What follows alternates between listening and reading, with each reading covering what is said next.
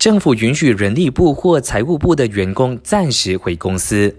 人力资源部指出，为了确保私人领域在行动管制令期间能够依法发放工资给员工，政府允许负责财务部或人力部的员工在明天三十一号或四月一号之间选一天回公司处理员工的薪资事宜。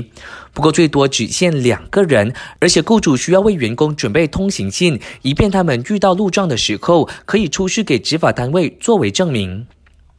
新冠肺炎红区再增加四个，卫生部今天公布了新冠肺炎新增的红区，其中吉隆坡甲洞、雪州巴生、沙拉越古晋和沙巴斗湖一一在列，让我国新冠肺炎红地区增加到十五个。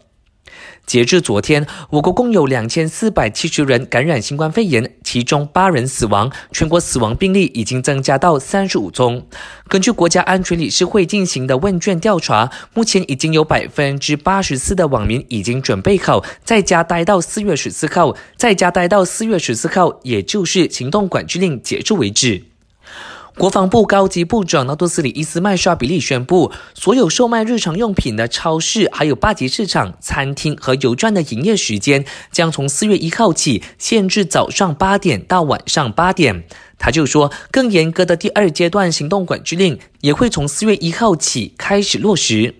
那最后要提醒你，疫情期间呢，记得乖乖待在家，勤洗手，保护你和家人的健康。我是嘉俊，感谢收听。